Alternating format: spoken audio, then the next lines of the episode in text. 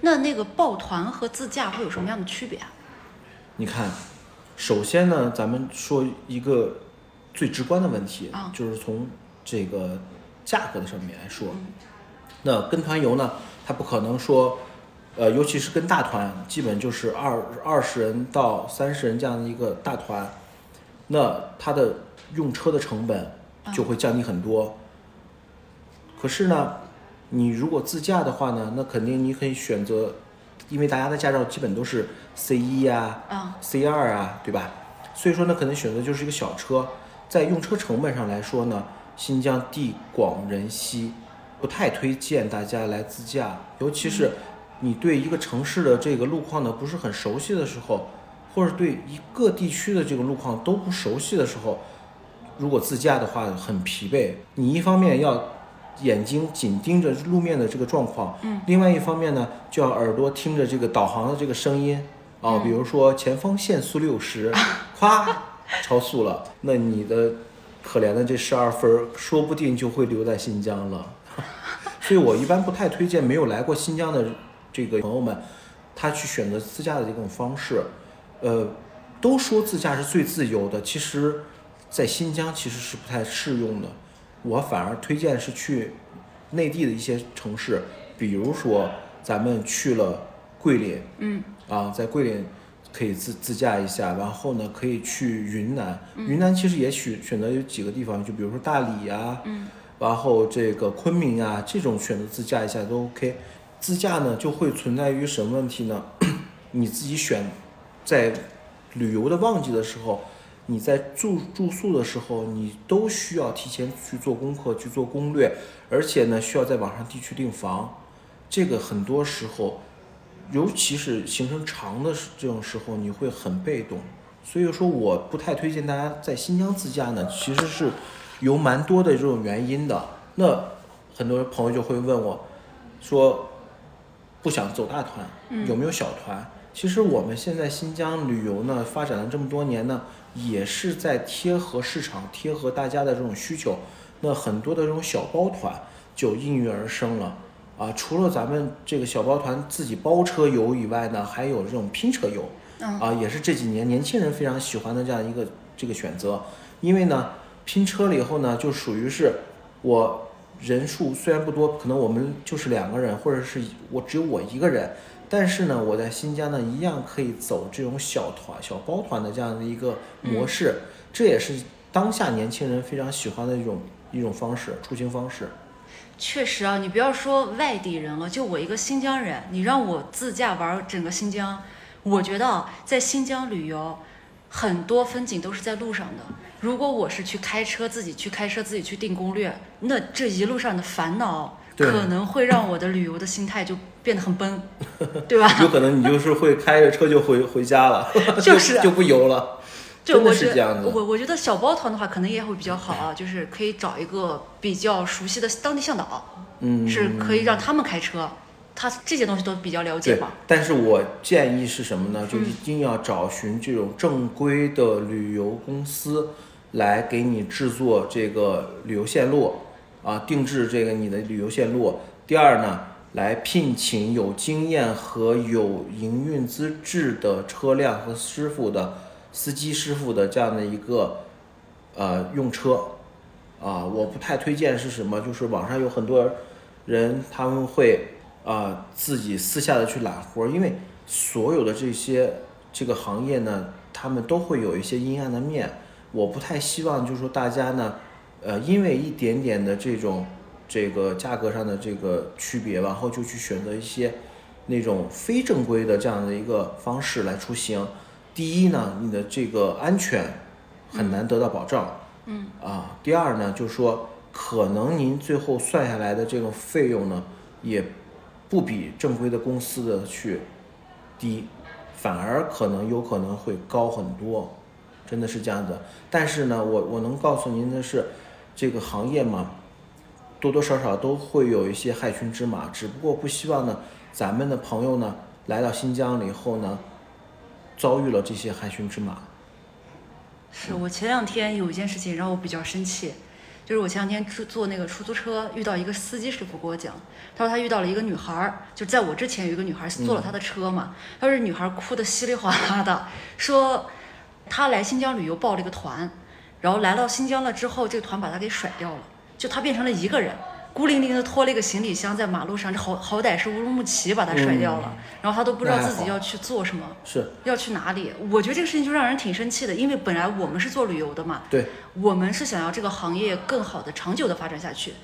如果这些人一直是这样子的情况的话，我真的有点担心，有的人不敢来新疆。嗯，怎么说呢？你看，嗯，旅游的这些从业人员呢，真的是蛮多的，而且呢，新疆呢，作为一个旅游的一个目的，就热门目的地吧，嗯，很多的人呢，他之前是从事其他行业的，看到了这个旅游行业的一些红利，嗯，然后呢，他觉得热度很高，然后他就愿意去参与到这个行业里面来。我们其实是比较欢迎这样子的人，但是呢，有些人呢，他没有正规的一些资质和经验，做的很多东西的时候，他其实是不合理的。就比如说他给别人的报价里边的时候呢，很多时候他有一些东西是很隐晦的，就不告诉你。嗯等你来了以后呢，才会告诉你啊，这个是这个包含的，这个不是不包含。比如说啊，嗯因为新疆的景区非常的大，嗯，景区呢它有景区的门票，还有景区的区间车。那 OK，他想给你一个直观，让你第一眼看见的很便宜的这样一个价格的时候，他会在这上面动动手脚。就比如说，我只报了门票的价格，但是那个区间车呢，景区的区间车呢是必须要乘坐的。咱们打个比方，是啊是啊，就是喀纳斯那个区间车啊，咱们是一百六十块钱的门票加七十块钱的区间车，嗯那两百三十块钱，我只给你报一百六十块钱，你是不是直观上面就会觉得，哎，为什么你的价格是不是拿的就会低？嗯但是呢，等到了这个景区门口的时候，我告诉你啊，不好意思，这七十块钱呢是我没有含的，是你们需要自理的，你们现在可以交交给我，然后我去给你买区间车票，啊，这样子以后咱们才能进景区，要不然你们进不去。是直接进不去吗？还是？对对，哇，他就直接就就进不去很。过分了。对，是，呃，其实每一年新疆也会有或多或少的一些旅游的投诉，嗯，就比如说有一些客人，他们参加完了行程会发现，他们花的这个钱，当时承诺的一些住宿标准就会有差距，啊，什么叫差距呢？就是我告诉你，我们住宿的是一个什么样标准的酒店，比如说我告诉你，我住的是一个五星级的酒店，但其实呢，它并不是五星，或者是很老的一个五星，嗯啊，这个还相对说会好一些。但是呢，如果说从五星的标准改成四星的标准，您愿不愿意呢？可能您是心里是不会高兴的。有落差。对，肯定会有落差，而且你在住宿的这种条件上面的时候也是有有差距的。很多的朋友呢，他们来之前也做攻略，嗯其实呢，网上有一些攻略是好的，有一些攻略呢，我不太建议大家去怎么说呢，去多游览，因为它很很多的时候它就是一个叫做钓鱼的吧，啊，就是这样子。哦，所以说我不太推荐大家呢，就是说去网上随便去找攻略，因为很多的这种网站呢，它都会有相关的链接，它会链接到一些这个给钱的人的这个身身上啊，咱们透个底儿，是吧？某度啊，某度就就有这样子的这样一些链接，它会啊给你去练到一些怎么说呢？相相对来说没有没有什么可靠的这样的一些人身上，然后但是呢，他们会特别积极主动的去跟你聊天，然后呃经过这个形成的设计，其实他会呃去套路你。啊，大多数是套路你，然后把你套路到他他所制定的这样一些线路里边，啊，然后就安排你过来玩儿，啊，可以说他，而且当时呢是只收个一两百块钱的定金，嗯啊，他可以告诉你，到了新疆以后呢，你落地了以后就会有人找你签合同，嗯。但是我现在能告诉大家的是，我们所签到的所有的这个正规的合同都是电子合同，他们所有手里拿的那些合同呢都是不正规的，哇，那那会有什么问题？就是权益不能得到保障。对你的权益是没有办法得到保护的，因为你的这个合同呢，咱们就说的通俗点儿叫虚假合同，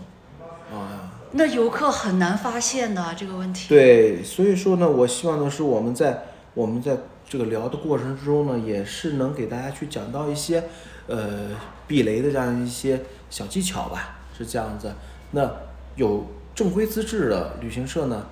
都能提供正规的电子合同，而且这个电子旅游合同呢，是我们可以在旅游平台嗯，啊、这个上面去可以查询到的。那投诉啊什么也有地方投嘛，对对就算你不满意，对对。对，如果说你们在行程过程中有任何的问题，其实你们都是可以打旅游的这种投诉的热线的，对吧？那如果说你参加了一个是没有任何资质，然后就做了一份虚假合同给您的这样的一个行程的时候，呃，我不能说百分之百大家都玩的不高兴，但是会有风险。对啊，而且这个中间它其实是有问题的，因为承接你的可能是某度啊，啊，某度的那个商 商家，商家然后他有他自己的公司资质，但是等到你这边来签的，可能又是另外一个。对，而且有可能这个签的这个，尤其是纸质的这种合同呢，它是不经过这个旅旅游的监管平台的哦，啊，就就它就没有任何的这些安全性可以说，或者说它是有权威性，或者是有能保证你任何权益的东西啊，它是没有的。这个危险没啥说，新疆这几年治安很好，对对对关键是你心里很不舒坦呀。是，而且你的你在受到侵害的过程中，你没有办法去投诉，对啊，咱们就说句实在话，叫投诉无门啊。你在一个陌生的这样一个环境里边的时候，你其实还是需要拿起这个法律武器，保护正常的自己的一些权益。我觉得是这样的，因为旅游呢，相对来说是一个很公平的这样一个一个事情。那我承接了你的这些你所需要的这些服务，那肯定是我要达到你的要求，然后你才能相应说花了这么多钱你才能满意，对不对？对，那如果说我做我让你吃又吃不好，住又住不好，你玩儿也是玩了很一般，的很多时候你心里堵着气，你又没有地方去发泄的时候，你你就会觉得整个新疆是不好的。哇，这个其实真的是对于我们来说，真是很大的一个打击。因为其实每一年，你看大家抖音啊、小红书啊都有这种视频，或者是这个有有客人在写，那是不是都是这种正规公司做的这些不好的事情呢？我能给大家打个保票，啊，百分之九十九都不是啊。但是呢，就是因为这些害群之马啊，这个导致的是让我们新疆旅游的这种脸上去抹黑了，所以我觉得真的特别不好。我也觉得挺那个啥的。那我来总结一下啊，嗯就是如果你要来新疆的话，除非是有很多的时间，对吧？可以允许你在路上出错，然后你对自驾非常的有执念，你才会选择去自驾。呃，要不然的话，抱团可能相对来说会更好一点，不管是费用上面还是体验上面会更好一点。那抱团呢，会需要注意几个点。第一，我们首先要找一个正规的旅行社，对，第二，它的产品里面我们得看清楚它是不是包含了景点必须的一些项目。嗯，然后酒店方面的话，是不是就是我们说所见即所得？嗯他说是一个好的酒店，那么就是一个好的酒店，就是这样的一个情况。然后吃的方面包不包含？嗯，对，而且就是说要问清楚是乘坐的是这种大团的这种，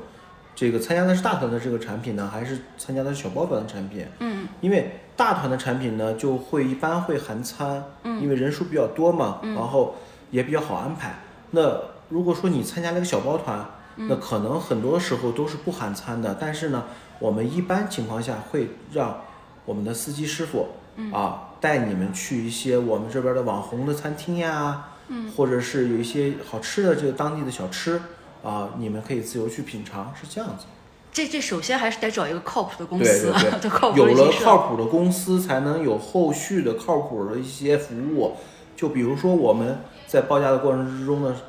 那肯定要写参考酒店。嗯，那 OK，我的参考酒店呢，一般都不会超过三家。嗯啊，就是要同标，我而且能告诉你，就算在三家酒店之内，嗯，除非是什么很临近的这种特殊情况，那 OK，我只能是说我有什么酒店，我就只能给你提供什么酒，什么标准的酒店，但是我提供给你的这个也是在你要求的这种标准之内。嗯啊，也不可以说我给你就自己私自降级，这个可能是我们在沟通过程之中的时候也需要去讲到的，是这样子。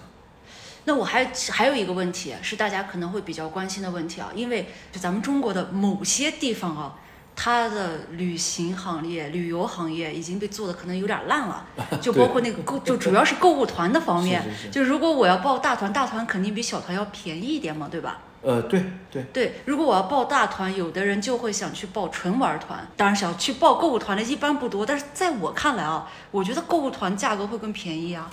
呃对，一方面是购物团的这个价格便宜，一方面呢，其实吃住的条件呢也并不差，嗯而且最重要的是什么呢？就是我们在新疆啊，呃，我们所售卖的所有的这个特产，其实最著名的其实就是和田玉。啊而且呢，我们进的这些玉器店呢，它首先呢，它作为一个社会店，嗯什么叫社会店呢？其实它就是我们本地人也会去自己有需求的时候，也会自己去参观，然后有人去购买，是这样子的，都不可能说是一个远在这个郊区，然后一个很大的工厂，然后你看不出来它没有招牌，然后它你看不出来它是干嘛的，然后你停在院子里的时候，它有一个哎不错的一个门儿，进了门儿了以后，哇，琳琅满目的摆了很多的这个东西，呃。新疆不是一样的。啊，新疆的呢，更多的就是我们在城区，就是一些繁比较繁华的地方，他们才去会开那个店，因为他们除了靠旅游，那他们也要有当地人的口碑，所以说咱们去的这个店呢，啊，大家其实不用不用担心这个有真假的问题，所有的这个东西呢，它是会有正规的证书，而且呢，我们最能保证的是什么？就是你拿回家以后，你去当地的这种检验部门儿，嗯啊，就比如鉴定中心，或者说像地地质学院的这样子的，有这种鉴定的这种场所，嗯，你都可以去鉴定啊。我们承诺的就是假一赔十，就是说价格上面、质量上面都可以保证。对而且在城区里面，不像在某个地方啊，不像在某个地方把人你锁到那儿，哎让你感觉好像你走不了了。在新疆是没有强买强卖这个话的，而且就是说我们永远遵循的是什么？对这个是有兴趣的，啊，那你可能才会去购买，是这样子。哦，那我觉得购物团比纯玩团说不定更好一点啊。对啊，你省的那点钱，你还可以可以给自己买个旅传家的一个礼品，何乐而不为呢？哦，是这样子的，确实是。对不对？省的就是挣的嘛，对不对？而且你对，你在新疆买的这种没有不是假的东西，对吧？货真价实，我觉得，因为和田玉和这个翡翠其实有本质上的区别，一个是软玉，一个是硬玉。嗯那翡翠是硬玉，那你在日常佩戴过程中的时候，很多磕碰它就会有这个暗暗的这个暗纹儿，就是我们说的叫裂纹儿。嗯对吧？但是和田玉呢，就是属于叫软玉之王，它的韧性非常的好，所以说你在日常佩戴过程之中，啊，哪怕说你像我们家媳妇儿带着镯子在那儿，每天在那儿洗碗呀，然后在做做家务的时候，难免会跟地板呀，会跟水池啊这些比较坚硬的地方去去碰撞，但是和田玉能保证它不会有这种裂纹儿，啊，能一直一直的，可能我们家媳妇儿老了，她可以这个传给儿媳妇，是这样子。而且这个东西好像是得一块儿少一块儿。对它这个新疆的和田玉，它没有说是一模一样的东西，嗯啊，因为这个石头呢，它是不可以再生的，所以说你买了这一块，它就是一个唯一的，啊，尤尤其是这种师这个师傅在雕刻的过程中也是如此，每一块儿都不会说是一模一样的，所以说你也不用担心，你买到的都是一个孤品。行，那那时间也差不多了，非常感谢你能抽空来给大家做这个分享。我也挺开心的，能跟你们去聊一聊新疆的一些旅游，因为很多人都愿意来新疆玩儿，但是很多人都还比较茫然。嗯，那我希望能跟你聊一聊以后，让更多的朋友去了解到新疆。那大美，新疆欢迎您。我们下期再见。再见。我是一个普通的新疆人，在祖国西北这片风景壮丽的土地上，为您讲述真正的新疆。感谢您的倾听，我们下期再见。